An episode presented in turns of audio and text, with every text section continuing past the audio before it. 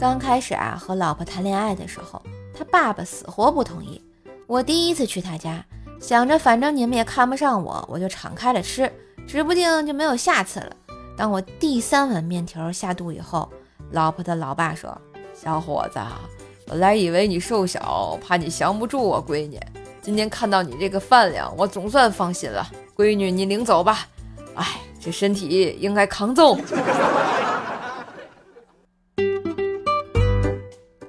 当男生说。好想找个女朋友啊，就像是在沙漠里走着找水喝的状态。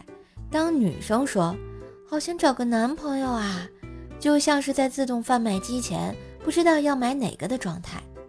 十年前啊，我最大的梦想是抬个小椅子坐在大学门口看美女进进出出。十年后，我的梦想终于实现了，终于守上了学校的大门啊。早上啊，爸爸送妈妈上班的时候，遇到一个妈妈的美女同事，以前介绍过的。结果打招呼时，爸爸还是一脸茫然。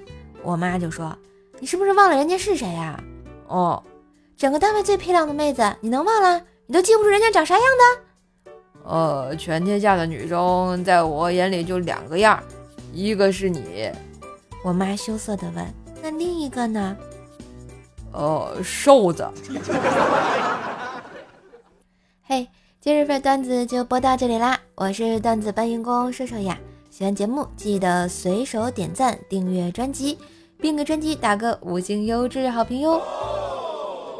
上瘦瘦主页订阅奏奈讲笑话，开心天津话，支持瘦瘦就要多分享、多收听、多打赏哟。